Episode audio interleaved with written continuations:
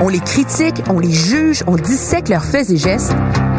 Mais qui sont les hommes et les femmes derrière nos politiciens? Loin du débat partisan, au-dessus de la mêlée, je vous offre de les découvrir pour essayer de les comprendre.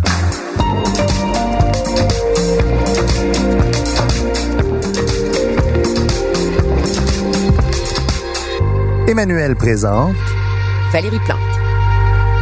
On regardait les résultats et puis plus ça grimpait, puis je me disais, mais voyons, on, on- on s'en va là, là, c'est ça qui se passe.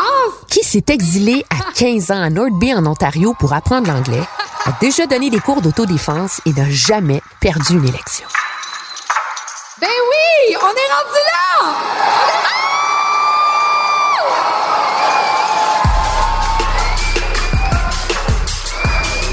Je parle bien sûr de Valérie Plante, la mairesse de Montréal.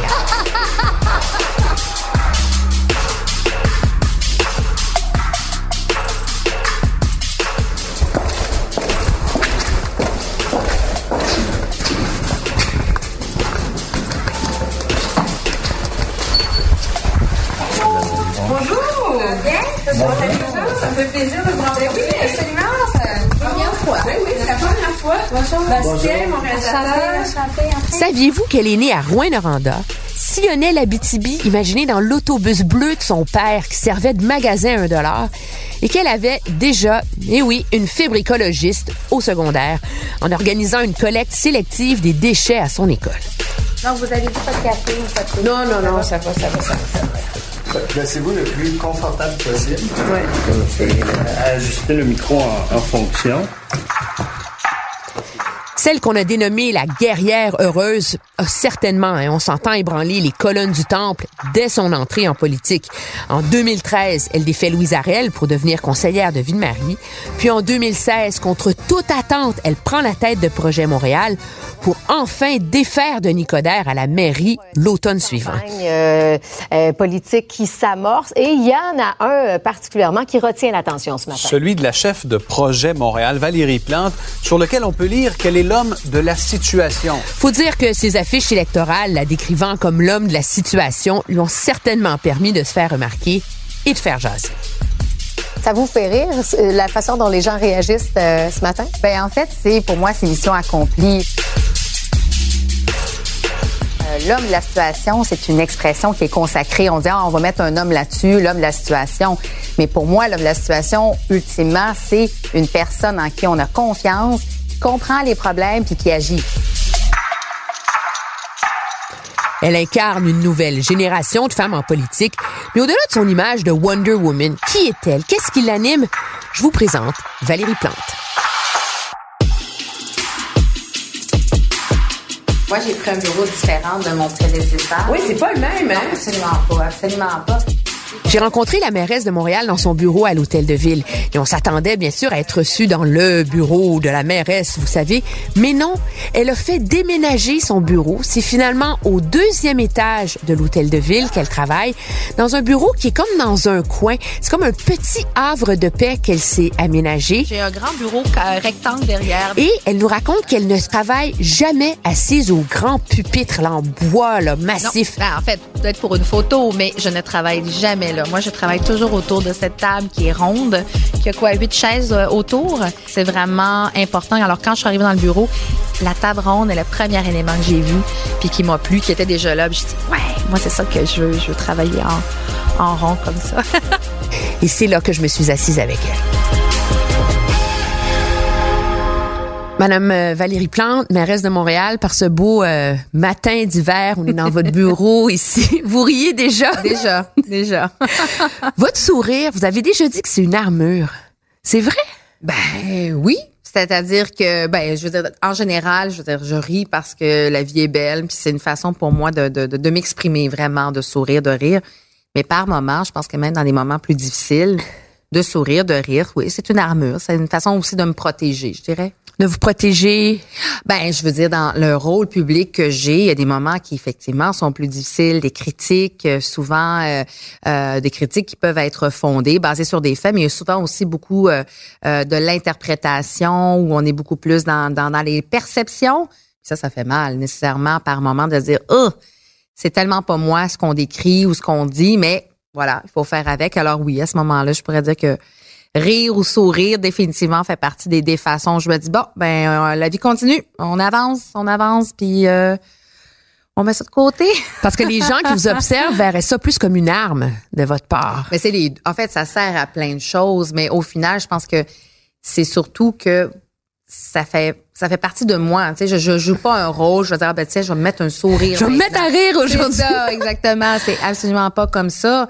Mais ça fait, euh, c'est vrai que c'est une arme parce que par moment, euh, je, vois à quel point un sourire, euh, être enjoué tout en étant pertinente puis connaître ses dossiers, mais par moment, ça peut venir désamorcer une situation. je trouve que ça peut mettre plus, rendre l'ambiance plus relaxe par moment avec certains interlocuteurs que j'ai ça fait du bien, hein, de, des fois d'entrer aussi dans une zone plus personnelle euh, quand je rencontre euh, d'autres chefs d'État ou d'autres euh, d'autres personnes d'une grande stature. Ben pour moi, c'est une façon de dire bon, ben on est quand même deux êtres humains.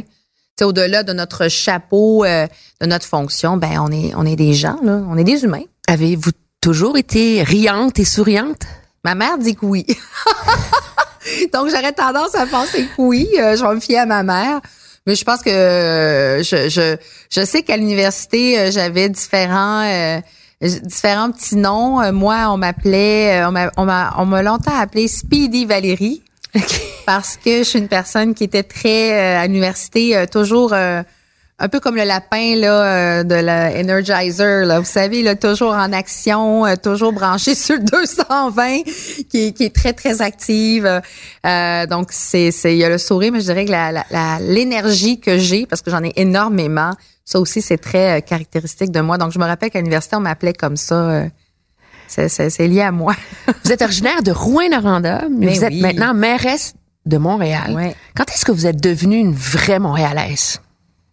Tomber en amour avec Montréal? Oui, oui, oui. Euh, c'est une bonne question. Quand est-ce que je suis euh, véritablement euh, dans votre cœur là Oui, oui, oui. Ben dès le départ, en fait, quand j'ai choisi de venir faire mes études à l'université de Montréal, donc ça fait 22, 3, 23 ans, avec 23, 24. Ah donc, à peu près 24 ans. Euh, tout de suite, ça a été ma ville parce que quand j'étais à Rouen-Noranda, euh, à peu près une fois ou deux, trois mois, moi, je, venais à Montréal avec mon père. Avec votre père qui avait un, ça, qui avait un commerce. Un Dolorama mobile. mobile. exactement. et qui venait s'approvisionner à Montréal. Alors moi, je partais de la BTB, on traversait le parc de la Vérandrie, on traversait les Laurentides, puis on arrivait dans la Grande-Ville. Moi, c'est fort dans ma tête. Alors moi, j'ai toujours été attirée par Montréal.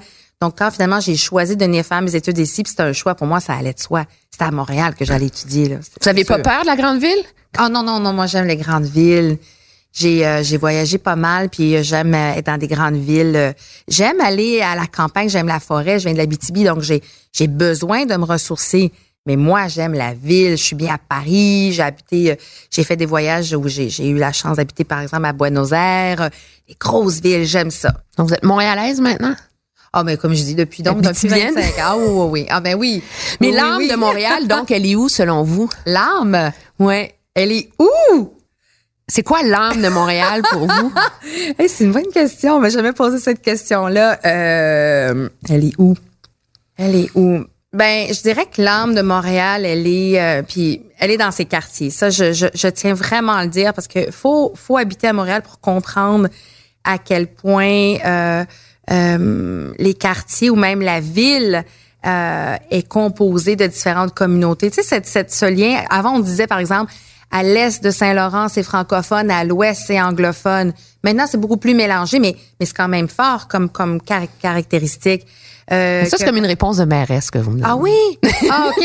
fait que là, on dit, OK, plus comme Valérie. Oui, vous, là, c'est ah, l'âme de Montréal, ce qui vous, ce qui fait battre le cœur de hmm. Montréal pour vous, là, c'est, c'est quoi? C'est une bonne question.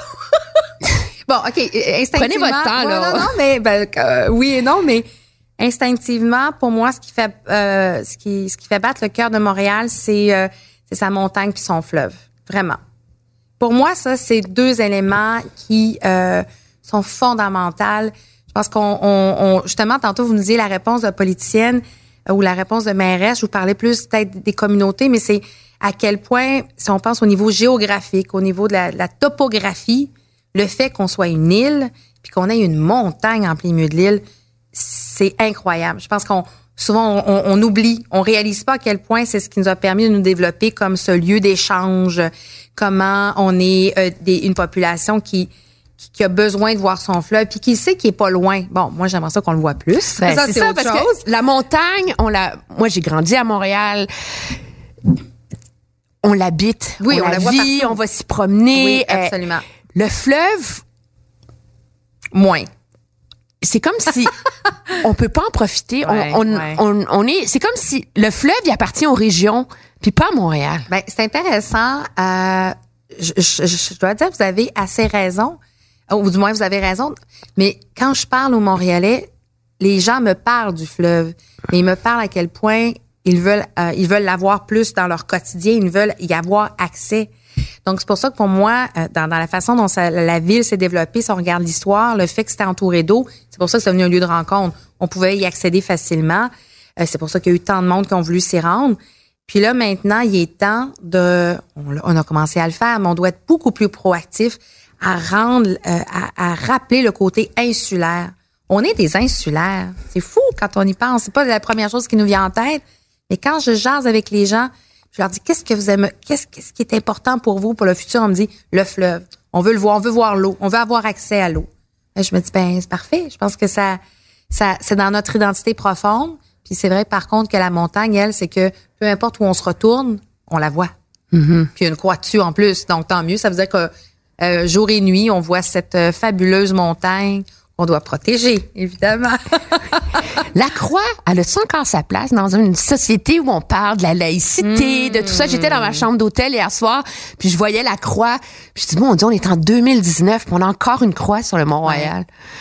Oui, moi je pense que oui. Euh, moi, je suis une personne. C'est peut-être. Je pense que c'est peut-être mon mon mon passé d'anthropologue, mais pour moi, l'histoire, c'est important. Il faut pas effacer l'histoire.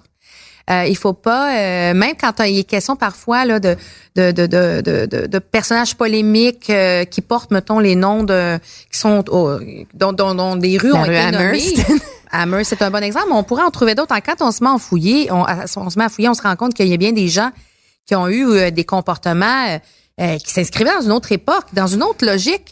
Et pour moi, autant que se peut, je, je, je ne veux pas effacer l'histoire. Je, je veux créer des dialogues. Alors pour moi, la croix sur le Mont-Royal, elle est importante. Elle est, il y a des gens qui ont grimpé, qui ont eu, qui ont traîné une croix sur leur dos pour mettre en haut du Mont-Royal en disant on veut habiter cet espace, on veut euh, le faire nôtre, on veut euh, le développer. Donc pour moi, c'est quelque chose qu'il faut, faut se rappeler.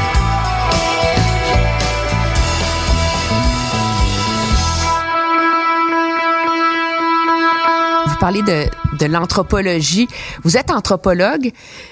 Qu'est-ce que ça fait, un anthropologue? Qu'est-ce que ça donne dans la vie? C'est très drôle parce que euh, la- la- mon département d'anthropologie me disait qu'il était content parce que c'était la première fois qu'il y avait un anthropologue qui, bon, quand même, Monsieur Bouchard, là, Serge Bouchard, qu'on quand même est un, un, un historien, un anthropologue qui qui euh, qui. euh, Mais dans la tête des gens, il est un communicateur. Exactement, Vous, exactement. D'être anthropologue, Oui. ça, Ça fait quoi euh, ça Ben- donne quoi quand on est mairesse? Ben, c'est très, très utile. Euh, je vous dirais surtout parce que, oui, l'anthropologie, mais surtout les sciences humaines. Les sciences humaines, nécessairement, quand on fait des études supérieures en sciences humaines, on doit travailler euh, avec d'autres disciplines. Surtout quand on arrive, par exemple, euh, à la maîtrise ou même au doctorat, puis même au bac. On doit, euh, c'est pas une science qui est toute seule, hein, c'est pas une science dure qui, qui, comment dire, donc qui pas est la bio, autonome ouais. ou euh, les mathématiques. Non, c'est une science. Les sciences humaines doivent s'alimenter de d'autres euh, formations, de d'autres courants de pensée. Et ça fait en sorte que la complémentarité ou l'interdisciplinarité est vraiment importante. Et moi, comme mairesse, je me sers de ça tout le temps. C'est un peu comme ma façon de réfléchir. Ou même quand il y a des décisions qui semblent arrêtées, je suis toujours en train de me questionner. Hmm, est-ce qu'on a vu tous les angles? Est-ce qu'on pourrait venir bonifier? Est-ce qu'on pourrait tant une approche qu'un projet? c'est pour ça que j'aime tant la consultation, mais j'essaie beaucoup dans les équipes ici à l'interne, dans notre appareil bureaucratique, d'ajouter, de briser les silos, puis d'amener des gens à travailler ensemble, parce que je pense vraiment que plus un processus est, est, est, peaufiné, puis qu'on y amène différentes façons de penser, ben mieux le résultat va être. Puis ça fait aussi que moi, j'aime m'entourer de gens qui sont très différents de moi, qui pensent différemment de moi, tant au niveau idéologique, au niveau des écoles de pensée que dans la, l'approche ou du moins leurs études précédentes. Là. Donc, je dirais que c'est cette, euh, cette ouverture sur la complémentarité des approches. Moi, à l'époque où moi je sortais du, du cégep, les gens qui allaient en anthropologie, c'est parce qu'ils savaient pas quoi faire. C'était comme ça pour vous? Non, non. Euh, euh, c'est mes voyages, moi, qui m'ont amené à l'anthropologie parce que en finissant mon, mon cégep, j'ai décidé de voyager avant de me lancer dans mes études universitaires. C'était pas c'était fréquent dans c'était fréquent dans ce temps-là ou? Euh, c'était fréquent? Ben je sais pas. Pour une petite fille de la BTB qui décide de partir euh, en Europe moi j'étais pas mal la seule dans ma famille là, qui faisait ça là puis qui qui avait travaillé euh, tout l'été pour ramasser ses sous. J'avais vendu ma voiture pour payer mon billet d'avion là tu sais c'était gros pour moi à l'époque. Avez-vous peur? Euh, pas oui, mais moi je, suis bien dans dans, dans je, dis souvent que je suis bien dans dans, dans l'inconfort. Je suis une personne qui a pas besoin euh, qui fonctionne bien quand je sors de ma zone de confort. Je pense que ma mère avait plus peur que moi là, mais je suis partie plusieurs mois en Europe et donc euh, c'est en, en travaillant en Europe, après ça je suis en Amérique du Sud, mais c'est ce besoin de connaître l'autre, de, de, de, de, briser les murs un peu, de, de justement ce nous et l'autre. Euh, c'est vraiment ça qui m'a animée. Mais je pense que j'aurais été très heureuse, par exemple, en sociologie ou en histoire également. C'est des, des, des, euh, des, courants ou du moins des disciplines que j'avais envisagées. Mais l'anthropologie, je trouvais ça vraiment, euh, vraiment intéressant parce que ça allait encore plus loin. là. Euh, quand on parle de la primatologie, c'est-à-dire quel est le rapport entre euh, l'Homo sapiens sapiens, c'est euh, nos, nos, nos, nos, nos, amis ou nous, du moins euh, les chimpanzés, à savoir où est-ce qu'à un moment donné, il y a une... Où est-ce que ça s'est divisé? Comment, comment l'histoire de l'humanité, c'est ça l'anthropologie au final? Moi, je trouve ça fascinant. Vraiment, vraiment. Est-ce que ça, vous sert encore au, au, au-delà de la, de la mécanique, de la mm, mm, mm, consultation, là, mais en termes de, de façon de voir le monde? Euh, oui, parce que euh, tant au niveau de la primatologie, des fois, J'ai un homo sapiens. ouais, c'est ça, ou les comportements grégaires et tout ça, c'est bien, bien intéressant. Au niveau de l'ethnologie, euh, toute la question des liens, euh, ça aussi des, sociétés grégaires, euh, les, les, liens familiaux. Moi, j'étais très intéressée à savoir comment la, la, famille, parce que l'humanité a survécu parce que justement, on est des animaux qui doivent vivre en groupe et rapidement, on a installé la, les liens familiaux comme étant à la base pour vraiment pouvoir se recréer et créer des, des, des, des, des, euh, des, civilisations. C'est fascinant. Et je vous dirais qu'en même temps, je trouve que c'est vraiment pertinent au niveau, moi comme femme, j'ai toujours été intéressée de savoir les rapports de genre, à quel moment, à un moment donné, on s'est mis à faire une division des sexes dans les tâches, dans la façon de penser, les institutions, les institutions basées sur le genre, ultimement, sur une façon. Fait que c'est autant de sujets. Moi, je, je m'attendais pas à parler de ça matin. non, mais, c'est, moi, je trouve ça fascinant. C'est ça qui vous a puis ça, ça c'est, c'est venu à définir qui vous êtes finalement, ah, votre façon. Euh, Les comportements, euh, c'est des, des êtres humains et la façon dont on évolue me fascine. Et comme politicienne, dès que j'ai commencé à faire du porte-à-porte, je pense que je la, on me disait que j'étais la championne du porte-à-porte dans mon parti parce que j'aime ça. Ah oui? Ben oui. Je, je, rencontrer du monde que vous ben connaissez pas, là. Ben j'aime ça. Euh, j'aime ce contact. Il y des fois, c'est très, c'est pas super euh, palpitant. La personne dit oui, merci, ciao, bye, c'est fini. Mais j'ai eu la chance d'avoir des contacts intéressants, euh, d'être invité dans des cuisines, de, de, de rentrer dans, dans l'intimité des gens. Moi, je trouve ça vraiment, je trouve c'est un privilège là. Vous avez parlé beaucoup, vous avez fait référence beaucoup à vos parents, à votre père. C'était qui la, la Valérie Plante et là, ça, comme dit euh, dans ma recherche, ça s'invente pas qu'il a grandi dans le quartier de Montée du Sourire. Ouais, la Montée du Sourire. Ouais, ouais, ouais, c'est c'est. Euh, C'était qui cette Valérie Plante là, Rouen Noranda, quand elle était toute petite? C'est une petite fille euh, très. Euh... Ben, j'ai été élevée par une maman qui me disait toujours, tu sais, ma fille. C'est crois en toi, tu sais une maman, une maman qui me donnait beaucoup beaucoup d'assurance, beaucoup d'amour, qui était euh, des parents qui étaient comme ça, mais surtout ma mère qui était une grande, grande influence. Donc moi, j'étais une petite fille euh, assez bosse de bécosse. ouais, ouais, ouais, ouais, destinée à être Ouais, et à affronter ouais, Denis ouais, exactement. Mais sérieusement, des fois, j'ai des souvenirs. Je me dis, ah ouais. Moi, j'étais la petite fille là, sur mon bicycle qui renait la gang. là. Puis en général, j'étais beaucoup, beaucoup avec des petits gars. Moi, j'étais bien avec les petits gars. là. Ah oui, C'était moi hein? la bosse de Bécosse là-dedans. Pourquoi les gars, la- vous aimiez mieux je ça? sais pas, je sais pas. Encore une fois, peut-être que je pense que sans le savoir, j'ai toujours été intéressée à euh, mélanger ou à, à briser les euh, parfois les euh, les boîtes hein, dans lesquelles on se retrouve. Puis le genre est la première boîte dans laquelle on, on- on Ah nous met.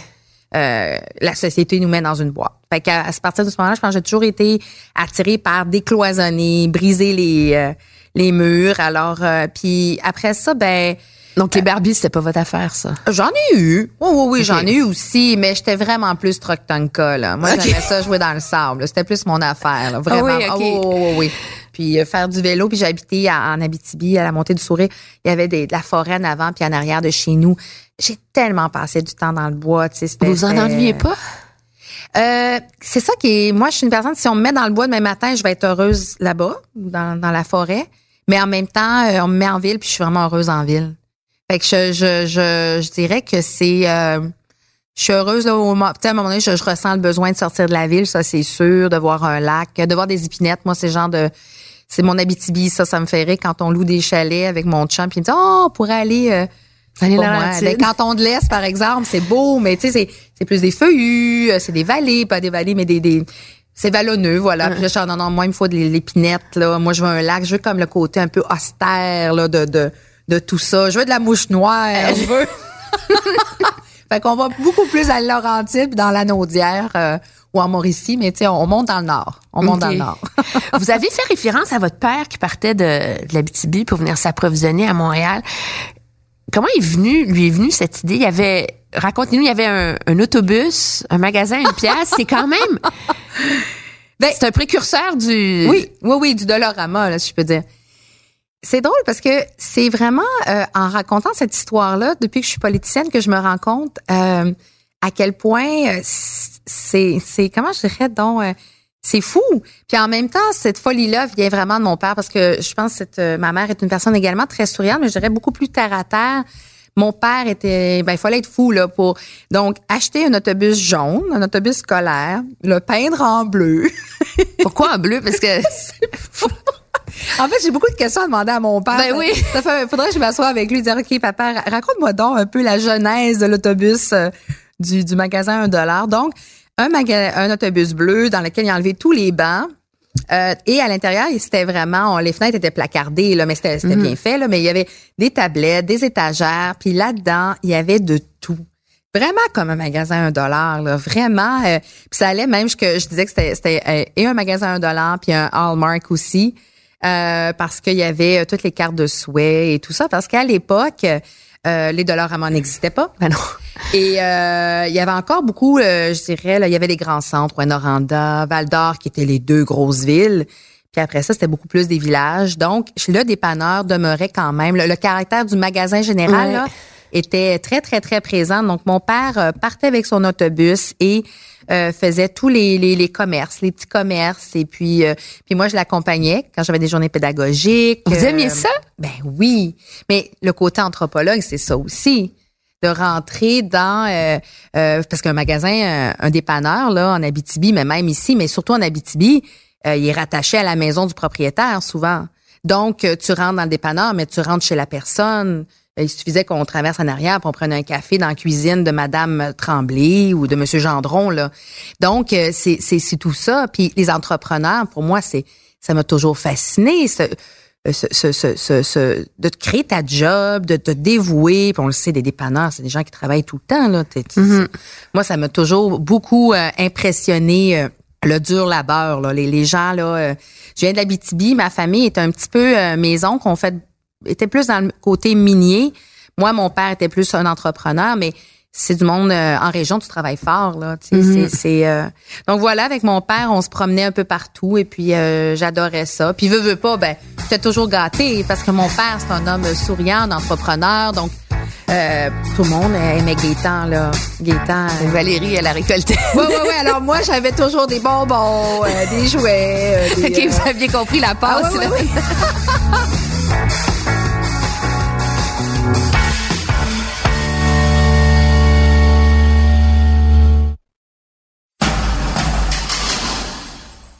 c'est drôle parce que maintenant que je suis mairesse, c'est complètement une autre façon de voyager pour moi là.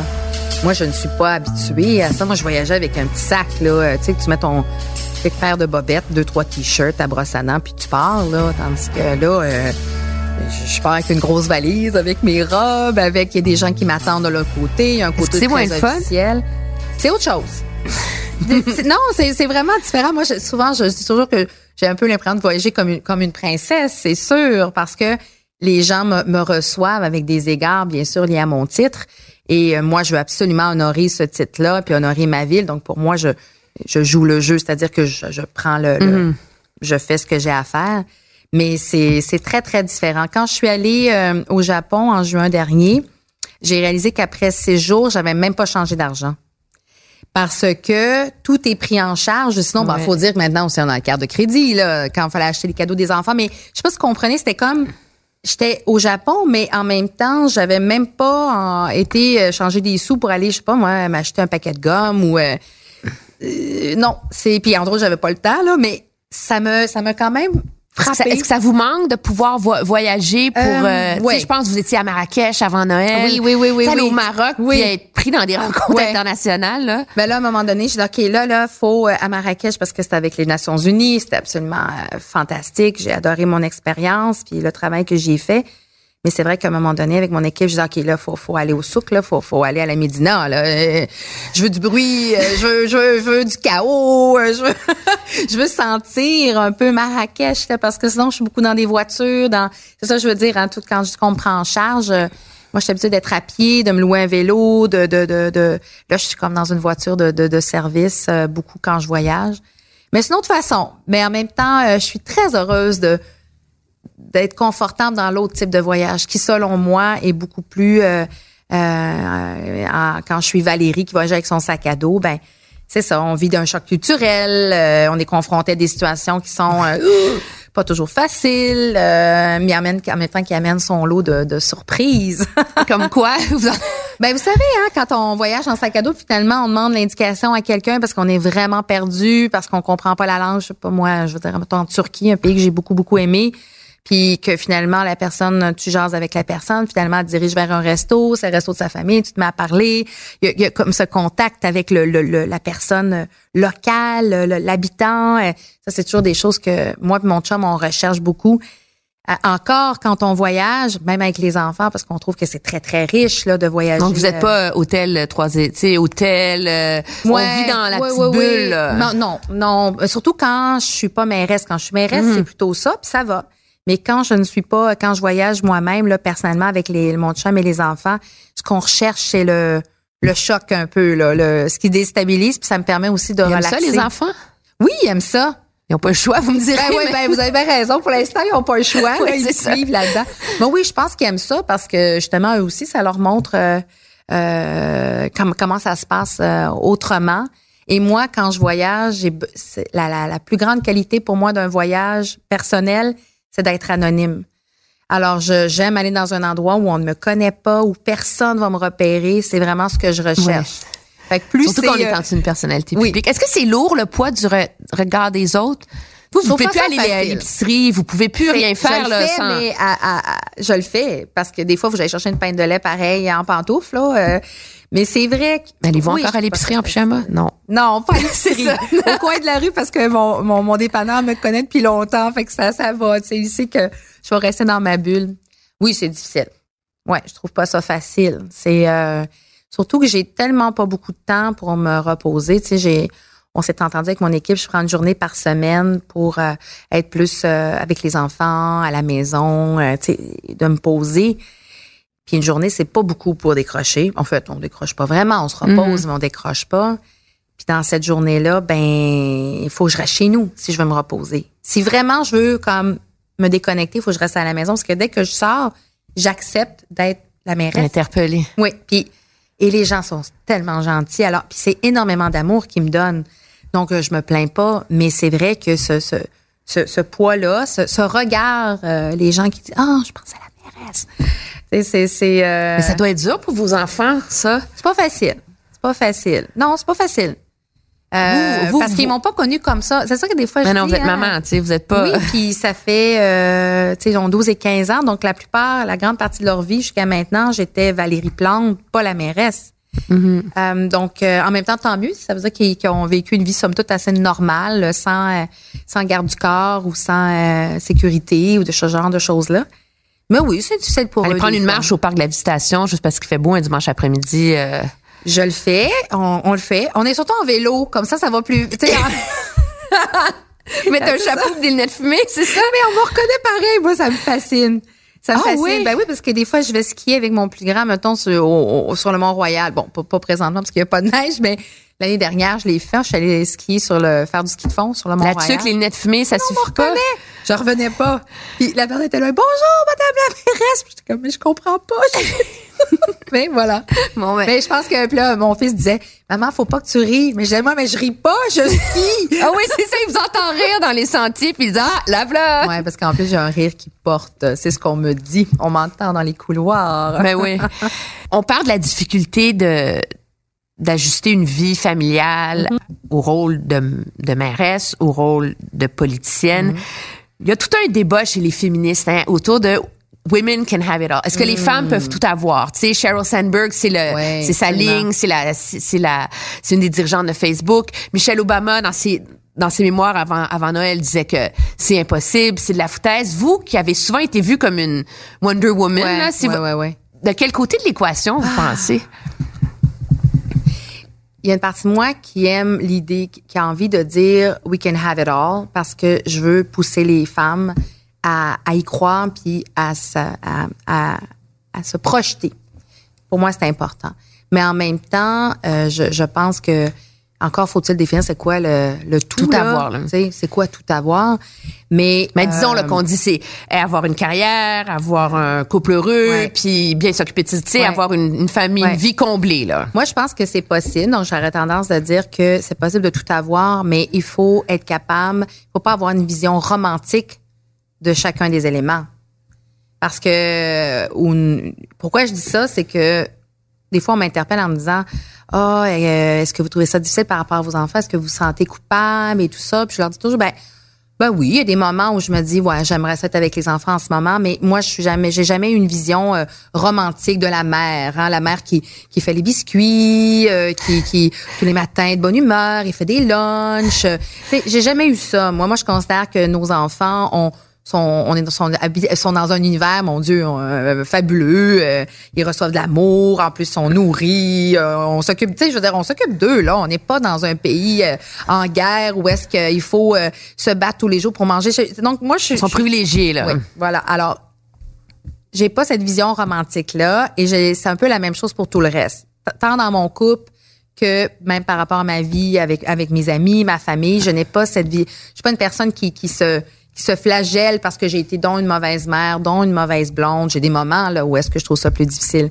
Donc moi, j'aurais tendance à dire qu'on peut tout avoir, mais il faut absolument être très, euh, faut baisser nos attentes par rapport à ce que ça veut dire. Moi, c'est plutôt ça, parce que je pense que souvent, les femmes, on a tendance à, à vouloir être parfaites dans tout, et c'est bien ça, le problème. Et souvent, je pense que les hommes ont moins ce syndrome-là, de vouloir dire comme, ben oui, il faut que j'excelle dans tout. Mais non, ça, c'est pas possible. On peut tout avoir, mais on peut pas exceller dans tout. Ça, c'est la différence, je pense. J'ai-tu inventé un troisième concept, moi, là? là? Moi non, mais c'est parce que c'est, moi c'est une réflexion que j'ai, tu sais qu'on a. Je pense que quand on est une femme, qu'on a une famille, une carrière, c'est une réflexion qu'on a, on en discute avec nos amis.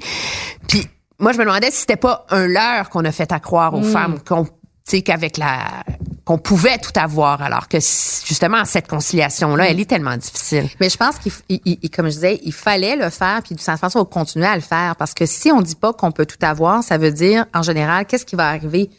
Euh, ben là, je pense, mettons, je je recule il y a quoi, 5, 10, 15, 20 ans. Si on aurait dit, oh non, on pouvait pas tout avoir, les filles, qu'est-ce qui se serait passé? Je pense que les femmes, on aurait dit, bon, ben, je vais rester avec les enfants au final. Bon, je fais ça un peu. euh, fait que, le, la trame narrative est importante de dire allez-y, allez chercher ce que vous avez besoin. Vous êtes pouvez être des bonnes mères, mais aussi être des excellentes PDG. Puis vous avez le droit d'avoir un, gros salaire, puis une grosse job, puis prendre des décisions, puis prendre le pouvoir. Vous avez le droit. Moi, c'est ça que j'avais, c'est ça que j'ai envie de dire.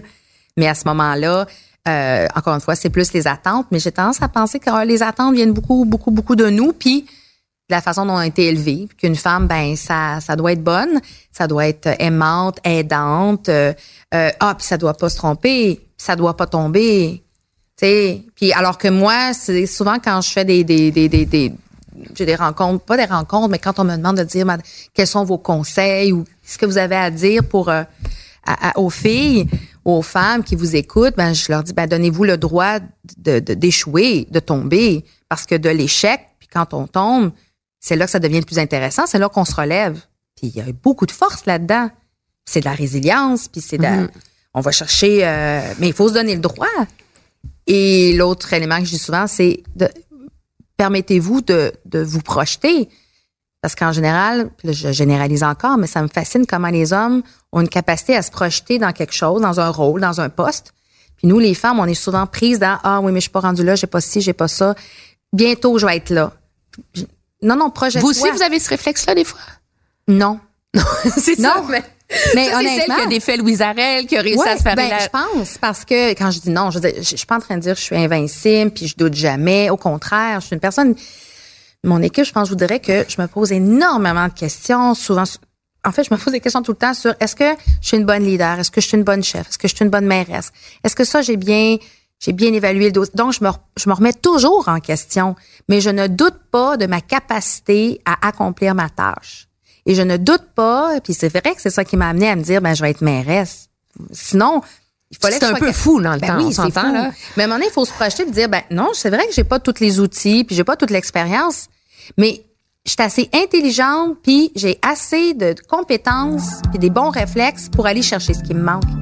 Ça, dans quoi souvent je trouve que les femmes, on est moins bonnes. Quand je dis se projeter, c'est ça. Mm-hmm. Fait que moi, j'encourage les femmes à se dire, euh, ouais.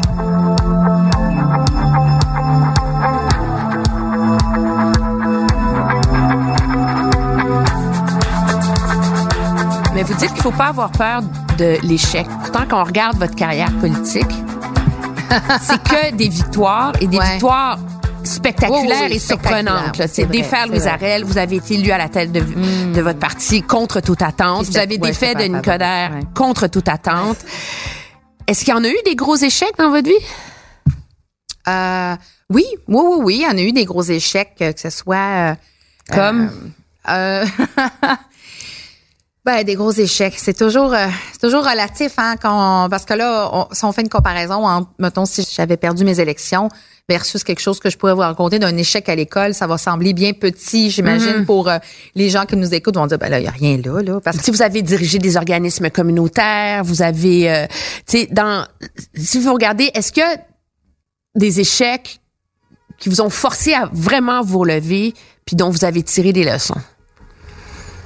Si, si euh, tantôt je disais échec, je pense que je vais le nuancer en disant échec ou et ou épreuve. Oui, on va le dire comme ça. Mm-hmm. Parce que euh, même je vous dis que j'ai eu euh, j'ai eu un C en mathématiques en sixième année, je pense pas que ça va être intéressant. mais mais mais sinon je dirais des épreuves, surtout des, des épreuves personnelles qui font que euh, quand on sent, on, se relève, on se dit ben euh, la vie je la vois différemment ou sinon euh, moi je vais l'aborder de façon toujours proactive. Fait que là j'ai pas de réponse précise là-dessus. Si vous aviez un conseil à donner par exemple à une mère monoparentale à Hochelaga. Il y en a plein là. Ah oui. C'est vous, vous, vous, c'est un des des des piliers là de votre projet. C'est c'est s'attaquer aux problèmes euh, des gens vulnérables à Montréal et leur garder une place dans cette ville-là, dans cette métropole-là. Une mère monoparentale à Schlaga qui peine à finir ses, mm. ses fins de mois, qui en peut plus. Quel conseil vous lui donnez?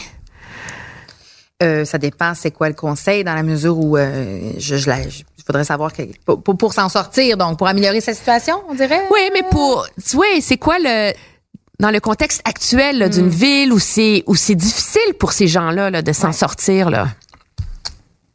J'ai tellement de difficulté avec les, questions hypothétiques comme ça parce que je suis une personne que si je l'avais en face de moi, ça c'est c'est vrai là, je suis une personne très très instinctive.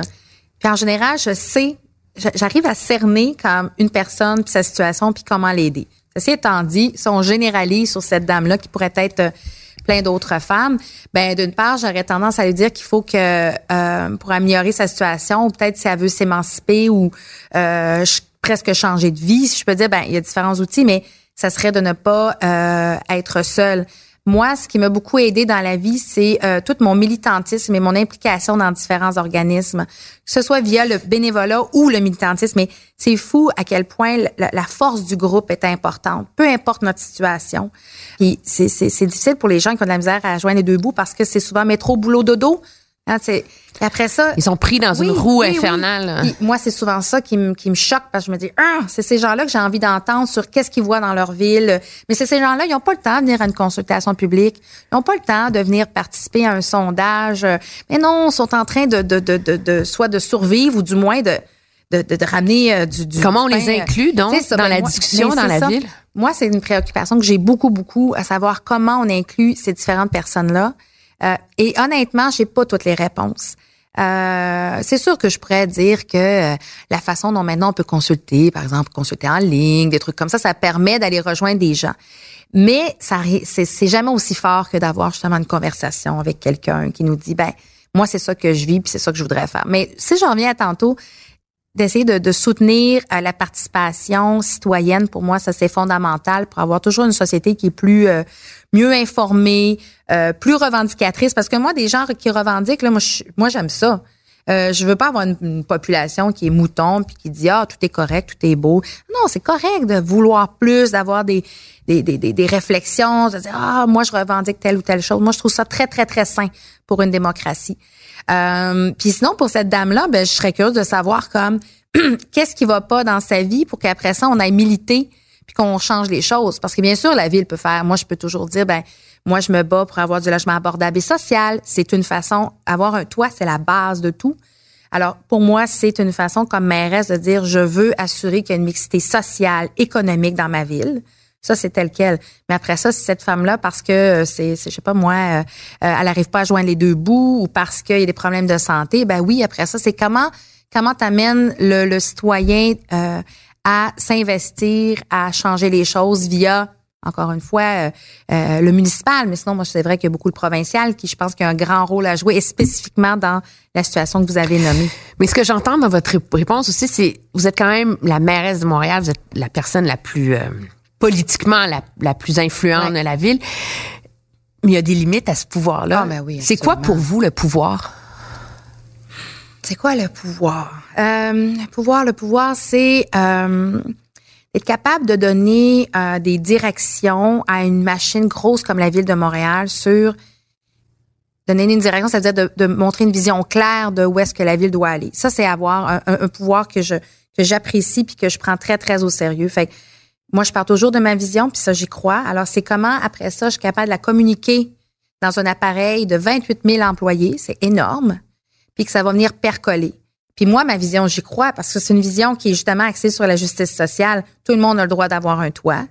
Moi, je veux de la mobilité parce que que tu sois riche ou moins riche, tu veux pouvoir te déplacer, puis c'est bon pour l'économie. Je veux de l'environnement. Je veux des parcs. Je veux des espaces verts. Je veux qu'on est une île. On le disait tantôt. On est hyper vulnérable pour les changements climatiques. Faut agir. On n'a pas le temps de niaiser là-dessus. Avoir le pouvoir, c'est être capable de prendre les moyens nécessaires pour communiquer une vision claire de où la ville de Montréal doit doit aller et comment elle doit se positionner pour, oui, continuer d'être performante au niveau économique, mais aussi pour, pour être résiliente, pour être forte, pour être vibrante, pour être euh, dynamique. C'est vraiment, pour moi, c'est ça le pouvoir. Et l'autre bout du pouvoir, et ça, c'est, c'est, d'être capable de donner le goût à d'autres gens de se lancer en politique, de se voir comme des leaders, parce que ce que je comprends, c'est que depuis que je suis élue, et ça me touche à chaque fois, on me dit que je suis un modèle, mais je, je, suis un modèle, pour moi, ça a des bons et des mauvais côtés, là, c'est pas parfait, mais je, je sens, et c'est ce qu'on me dit, que je. Vous sentez-vous comme un modèle? Ben oui.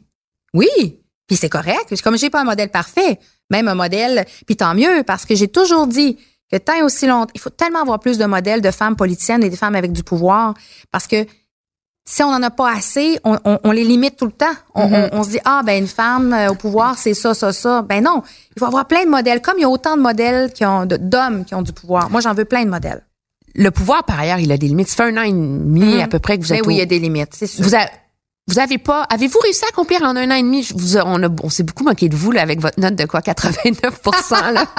Mais objectivement, il y a bien des Montréalais qui disent, ouf, ça va pas aussi vite qu'elle avait dit. Ben ça, ça, comment je dirais, donc, faut que j'entende, mais dans la mesure où euh, on avait une feuille de route pour la première année, puis on l'a effectivement rempli. Puis c'est pas 89, c'était 79, me semble. Mais quand même. Mais quand on regarde cette feuille de route là, qu'on avait dit en campagne électorale, ce qu'on allait faire dans la première année, c'est tout, c'est presque tout coché, et sinon c'est en voie de. Et c'est sûr que quand on a fait la campagne électorale, j'étais très consciente que les attentes, je les montais là. J'étais très consciente de ça. Mais en même temps, c'est-à-dire avoir des attentes hautes, c'est de dire on va faire ci, on va faire ça, on va faire ci, on va faire ça. D'autres politiciens ont d'autres approches, puis souvent ça va être plus basé sur oh, c'est plus comme global, on va faire tu sais c'est moi c'était très précis là, j'avais des chiffres, j'étais en habitation, en mobilité, c'était c'était très Vous êtes très, confiante que quand on va à la veille de la prochaine élection, ils vont être construits ces logements abordables, ces terrains vont être achetés, ces parcs vont être faits. je suis confiante, mais c'est surtout que, comme je dis, en campagne électorale, je savais que c'était risqué, mais en même temps, moi, je, je veux qu'on soit exigeant envers nos politiciens, politiciennes. Moi, ce que j'ai voulu faire avec cette campagne-là, c'est de dire, c'est pas juste ma face, là. C'est pas juste comme mon aura de popularité puis qui je suis, là. De toute façon, j'étais pas populaire, personne me connaissait, mais moi, je, j'ai dit, je, je veux, je veux plus de projets euh, à la pièce. Je veux plus que ça soit basé juste sur la personnalité du plus haut magistrat de la ville de Montréal. Je veux que être redevable aux gens qui vont m'élire. Oui, c'est Valérie Plante la mairesse, mais c'est la vision que j'ai présentée. Puis donc, oui, les objectifs sont clairs. Puis quand vous me dites est-ce que vous allez réussir, tout est mis en œuvre pour ça. On travaille comme des fous et souvent les gens vont me dire ah euh, Madame Plante, euh, on vous voit moins à tel à tel à tel événement. Mais je leur dis je comprends, mais j'ai tellement de jobs à accomplir, puis je veux que ça se fasse. Les logements là, je veux pas négocier là-dessus, faut que ça se fasse. La ligne de métro ou le transport, c'est plus difficile parce que je dois travailler avec Québec. Est-ce qu'on manque d'ambition là-dessus sur les grandes infrastructures? Tu Oui. sais, je regarde les Oui. grandes euh, villes, là. Absolument, on manque d'ambition. Oui. Il n'y a pas de train rapide au Canada. Il y a... C'est c'est intéressant parce que euh, je, je- je parlais avec euh, Monsieur Sabia de la Caisse de dépôt euh, et de placement qui, qui sont à l'origine là, les, les donneurs d'œuvres, euh, le donneur d'ordre si on veut pour le REM. Et, je lui disais à quel point pour moi ce projet-là est important. euh, qu'il reste euh, dans son, son enveloppe budgétaire. En fait, c'est un objectif que Monsieur Sabien et moi, on, on est d'accord, c'est-à-dire respecter l'enveloppe budgétaire et le- l'échéancier. Parce que j'ai dit, il y a tellement de cynisme autour de la capacité de respecter les budgets et d'accomplir les choses dans, dans, dans le temps. Et dis, moi, j'ai besoin de ce projet-là pour montrer qu'on est, on est, on a le droit d'être ambitieux, puis on est capable de réaliser les choses dans le temps puis dans l'argent. Donc, ce REM-là, il peut servir d'exemple pour votre ligne rose? Absolument, absolument. Et, et, et ultimement, c'est que faut combattre le cynisme lié à, à la politique en général. Euh, et et c'est pour ça, quand j'ai fait mes objectifs ambitieux pendant la campagne, c'est sûr, je me suis dit, oh boy, qu'est-ce qui va se passer si je suis pas capable de les réaliser? Mais en même temps, je veux tellement, puis je veux, je, je, je voulais montrer aux Montréalais à quel point, euh, encore une fois, la question, je vais reprendre l'habitation, là, quand je parle de, de, de, de justice sociale, là, ça, ça vient me chercher dans mon fond parce que c'est pas c'est pas acceptable qu'il y ait des gens qui soient pas capables de, de se loger à Montréal. Alors je oui l'objectif est ambitieux, puis oui je travaille fort pour que ça se réalise, puis on verra à la fin du mandat. Je, je, je, je devrais expliquer aux Montréalais et aux Montréalaises si j'ai pas réussi. Puis je vais devoir expliquer pourquoi. Je, je le sais ça. Mais quand on regarde les grandes villes qui sont des modèles dans le monde, Mm. là, euh, Oslo par exemple, là, tu sais, c'est radical ce que les villes doivent faire pour y arriver. Là, tu sais, à Oslo, ils ont ils ont banni le chauffage Ah au oui, mazout, oui, ils ont euh, donné a deux de ans. euh, au Il y a plus d'auto centre. Non, mais c'est même pas ça. Ils, oui, ils vont ils vont bannir les autos électriques. Ils ont enlevé En les fait, places de euh, stationnement à Montréal, euh, les places de stationnement Ouais, au centre-ville. ouais, ouais, ouais. Il y a des villes en Espagne où ils veulent bannir les autos. Vous, vous, a- on peut. Pourquoi est-ce que les politiciens au Canada ont pas le courage de les proposer ces mesures-là? Ben, pour moi, il faut, le mettre quand même dans un contexte euh, où les villes que vous avez nommées sont des villes européennes où, en- entre autres, l'offre de transport collectif est beaucoup plus développée et la mentalité, le paradigme du développement du transport collectif est à des, mon Dieu, tellement loin de nous. Nous, c'est des, toutes les villes nord-américaines ont été développées sur un modèle automobile, autoroutier. On part de plus loin. Et moi, je dis souvent, on me dit que je suis anti-auto, mais au final, euh, c'est ça, il faut trouver un équilibre. Mais moi, je peux difficilement demander à des gens à la Chine ou à, à Pierrefonds ou à Rivière-des-Prairies, non, non, non, non, là, prenez plus de char, le le- la voiture est bannie. Mais non, il n'y a pas d'option. Si ça leur prend à Rivière-des-Prairies une heure et demie pour se rendre au centre-ville, on a un problème. Donc moi, je peux pas demander ça. C'est pour ça que je milite pour le transport collectif. Mais ça, c'est un changement de paradigme. Quand on sait que nos autoroutes sont financées à 100% par nos taxes, mais c'est pas le cas pour le transport collectif, à un moment donné, il faut falloir se dire, ben, oui, là, il faut du courage. Moi, c'est ça que je m'attends du gouvernement. C'est du courage de dire, il faut que le financement coïncide avec des vraies orientations en transport collectif. Parce que le jour où je vais avoir des options de transport collectif, le REM va aider, la ligne bleue, les 300 autobus, plus je peux être, euh, comment dire, euh, directe ou exigeante envers ma population, ou en tout cas les inviter à participer collectivement à cet effort pour l'environnement. Mais en ce moment, c'est plus difficile. Alors, c'est sûr que moi, je vais poser des gestes dans les prochains mois euh, au niveau de l'environnement. Je peux agir sur euh, les matières résiduelles, euh, par exemple sur le, plastique jusqu'à une certaine limite, par exemple sur le mazout. C'est autant de choses sur lesquelles, comme ville, je peux agir. Mais on le sait, si on veut réduire les gaz à effet de serre, c'est le transport au Canada. C'est ça qu'il faut. Alors moi, j'ai besoin que le gouvernement du Québec puis le gouvernement du Canada également rajoute de l'argent, puis dire, OK, on change de paradigme. Maintenant, les projets de transport collectif vont être financés, puis également leur, euh, leur, euh, comment dire, l'opérationnalisation après. Mais c'est gros. Et en même temps, j'ai des gens qui vont me dire, ben oui, du transport collectif, mais touchez pas à mon auto puis je veux des routes, puis je veux. Fait qu'à un moment donné, tu dis ben là. c'est ça le problème, c'est que les citoyens veulent pas changer leurs habitudes aussi. Ils veulent sauver la planète, mais c'est difficile pour eux de changer leurs habitudes. Mais dans certains cas, puis je le ramène à la voiture, je suis quand même euh, sensible à la, à la réalité. Tu sais, pour quelqu'un qui habite sur le bord de la ligne orange, comme moi, moi j'ai pas de voiture. Depuis que j'habite à Montréal, mon mari et moi, on a fait le choix de pas avoir de voiture. Mais j'habite entre la ligne orange puis la ligne bleue. J'ai des communautés tout autour, j'ai des autobus. Alors pour moi de faire ce choix-là, c'était somme toute assez facile. C'est sûr qu'avec des enfants, c'est un défi puis tout ça. Mais encore une fois, je peux difficile. Si j'avais déménagé, par exemple, dans le coin du parc olympique, juste là, avec mes deux enfants, puis euh, les pratiques de hockey, puis les ci, les ça, ça aurait été difficile. Fait que si j'ai une ligne rose qui passe dans le coin du stade olympique, ça va aider. Dans Rosemont, ça va aider. Dernière question. Avez-vous des regrets? Euh, par rapport à dans la vie ou juste euh, ma, ma, carrière politique ou euh? dans la vie Non, non, non, non. moi, je, suis extrêmement. je me sens tellement privilégiée d'être là où je suis en ce moment. C'est, c'est pour moi, c'est comme juste un privilège. Je, puis je veux honorer cette confiance que les que les gens m'ont donnée. des regrets. tu sais, c'est sûr que dans la première année, je pourrais vous dire que euh, ça a été une année d'apprentissage. Le budget, j'ai trouvé ça tough. J'aurais dû. C'était pas votre meilleur moment. Non, mais non. Puis c'est ça a commencé raide là avec ça. Qu'est-ce que vous avez appris de ça? Ah, mais définitivement, puis je sais que euh, bon, au, au, niveau des, des, des, communications, ça je l'ai dit à plusieurs reprises, mais au final, c'est que c'est, je dirais que c'est le seul moment dans ma carrière politique où je me suis pas écoutée moi, puis j'ai été comme déconnectée de ce que Valérie, la mairesse, euh, aurait dû communiquer, comment j'aurais dû le faire je continue à, dire que cette taxe sur l'eau euh, était nécessaire. Fait que je sais pas, je ne renie pas ça.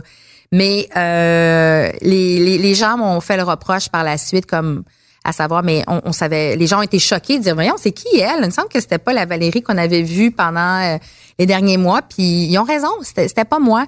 Donc je suis une personne qui est très très connectée, très instinctive, très stratégique en même temps.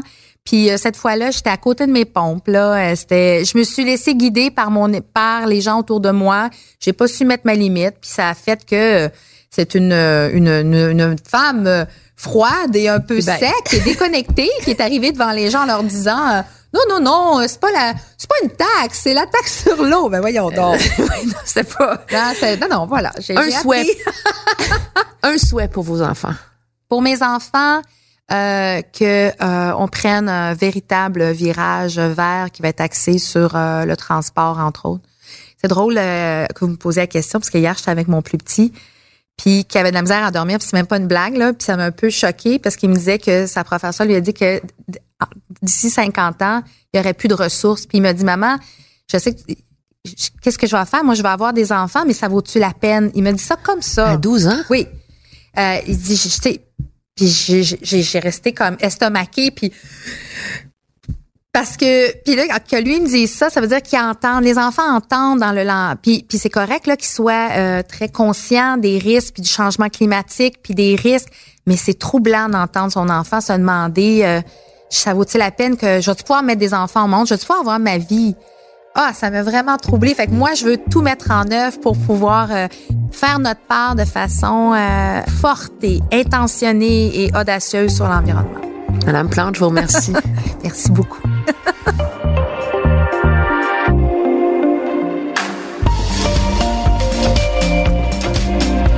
À la recherche et l'animation, moi-même, Emmanuel Latraverse.